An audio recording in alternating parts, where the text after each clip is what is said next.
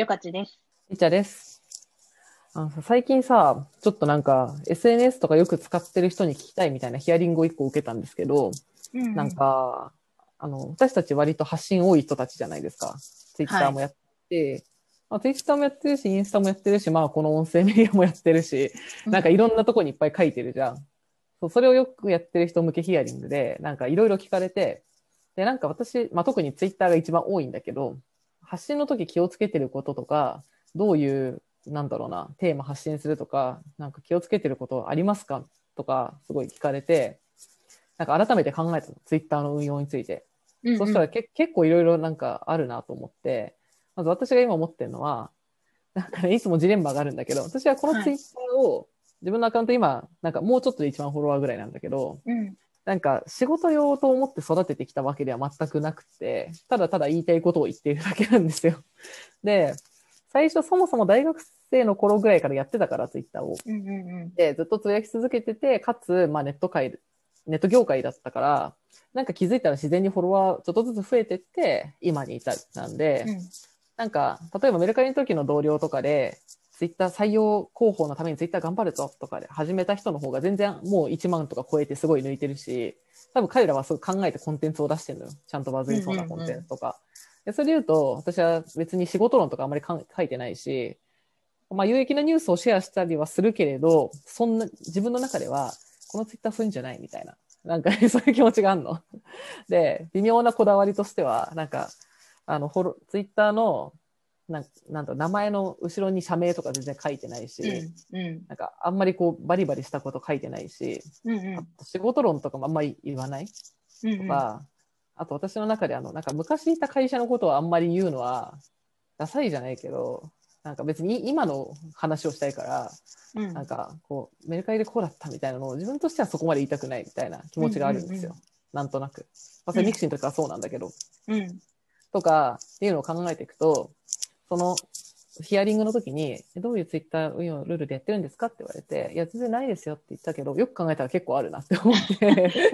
こういう、こういう謎のこだわりみたいなのと、あと別にファンみたいなのついてもそんな別になんか、それを求めてやってるわけじゃないから、うんなんか、特にいっぱいいっぱい来たら、それはそれで返さなきゃいけないから大変とか、うんうん。でも最近フォロワー数結構増えて、何を言っても結構ファボがつくようになると、くだらないこと言いづらいとか、なんかもう家の近くの話とか自分の見バレとか場所バレとか友好関係バレみたいなのあんますること言いづらいとかうんっていういろいろなしがらみが増えてきて、ちょっとツイッターどうしたらいいのかようわからなくなってきたっていうのが私の最近なんですけど、よかち先生はどうや、どうやってるんですか、ツイッターは？へえいやでもリッチャさんがどんどんうん公になっていってるのを感じますね。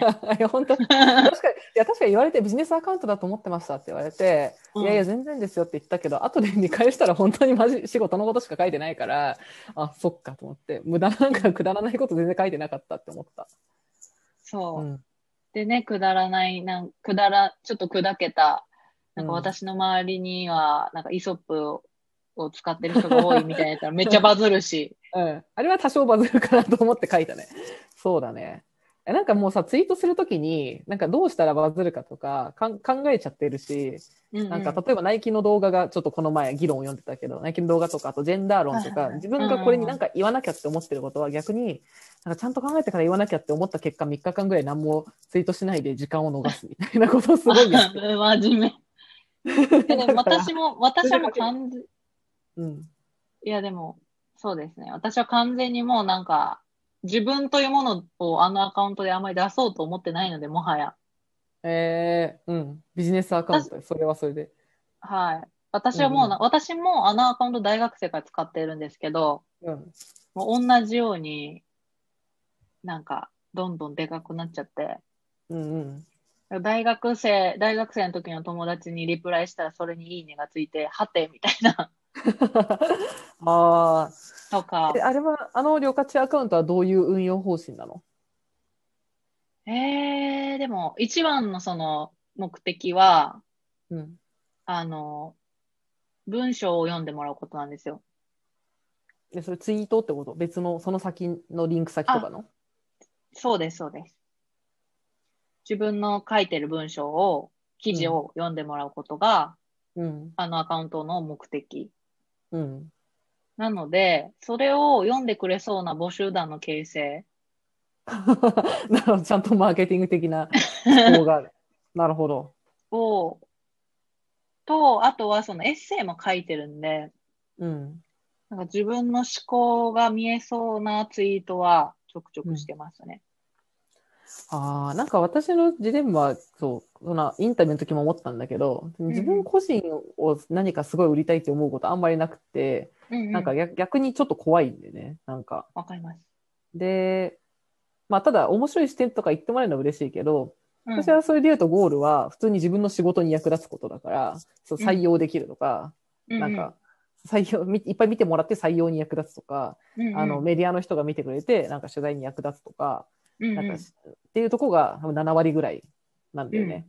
で、あと、ウーマンエンパワーとかジェンダーとか、その辺は普通にこう社会的影響力がやっぱりあったらいいなって思うことはあって、半分こう使命的、ミッション的なところもあって言ってうんる。うん。なんか例えば夫婦別姓の議論とかって、あの、早く実現してほしいんだけど、もし私がフォロワー100万人いたら、すごいインパクトあるのに、なんかなくてもったい悔しいなって思うことはちらったまにはあるけど、うんうん、なんかまあ多少は、なんか聞いてくれる人がいるなら行った方がいいな、みたいな、こう謎の使命感で、その辺は発言しているっていう感じかな。いや、多分私思いますけど、採用とか広報と個人アカウントの組み合わせが一番難しいと思います。ああ、なるほど。なぜ、なぜその心は？えー、だって、自分の中、アカウントの中に異なるブランドがうん。2つあるじゃないですか。ああ、そうだね。で、どちらかの発言がどちらかのブランドのイメージを壊しがちだと思うんですよね、割と。確かに。あ、でも私基本的にいつもそれが一致してる感じなんだよね。だから、うんなんかそれができるというのは多分自分にとっていい、自分のメリットなんだと思うんだけど、そのどの会社とかにいても、その会社の広告塔みたいな感じだねって言われるけど、うんうん違う自分でなんか言いたいこと、なんかそこまでないなとか思うからなのかもしれないな。確かに。なんか多分そうだと思います。うんなんかその、リッチャさんは、あんまりその仕事論とか、そういう思想の部分はうん。必要ないタイプのアカウントだから、めっちゃ相性がいい、いいんだろうなって。あと採用とかね、こう、まあ、採用はいいと思うんだけど、広報のむずいとこは、なんかね、あの、結構記者さんとかもフォローしてくれたりしてるんですよ、実は。うんうんうんうんで、うちみんな発言しないんだけど、会った時とかに、なんかツイッター見ましたよとかすごい言われるの。で、そうすると、広報ってその記者さんとかメディアををこうと向き合って仕事をしてるときに、うんなんかこのニュースの発信の仕方がうまいとか、なんかこうするとメディアに取り上げられやすいとか、その相手になんかそれを読まれたら嫌だなと思うんですよ。うんうんうんうん。だか、ら、あと広報ってなんかい結構黒子の、なんだろうな、黒子の美みたいなうんうん、美学みたいなのもちょっとあるから、私はなんかどっちでもいいと思ってる派だけど、なんか自分がガンガン行く候補は本当に仕事できるのかみたいな目で見られることは結構あるんで、うんうんそのね、絶妙なバランスを常に考えてる結果、なんともね、運用方針のよくわからないアカウントに。いや、でも、なんかすごい絶妙なバランスですよね。あ、確かに個。人アカウントなんだけど、うんうん会社のなおっしゃってるみたいにカルチャーを、あの、体現してるというか。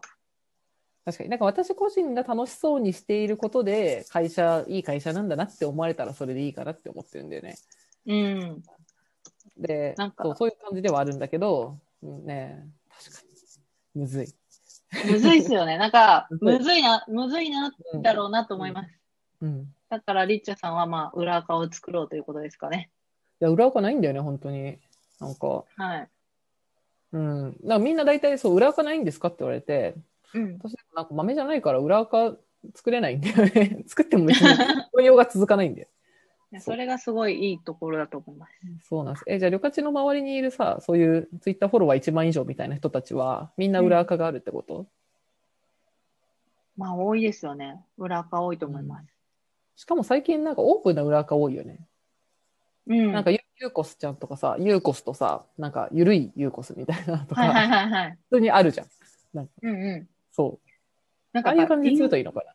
インスタ文化がありますよね。インスタみたいにタイムラインをあんまり汚してはいけないから、うるさい方は緩い方でやりますみたいな。なるほど。なんか、旅客もなかったっけ？あれ？オープン裏かみたいなのなかったっけ？ありますよ、実は。そうだよね。りょかちゃんっていうアカウントがあります。うん。そうだよね。地味に運用してます。よ、よくそんな運用できるね、いっぱい。どうなってんいや、でもでも、人の目をめっちゃ気にしてるんだと思いますよ。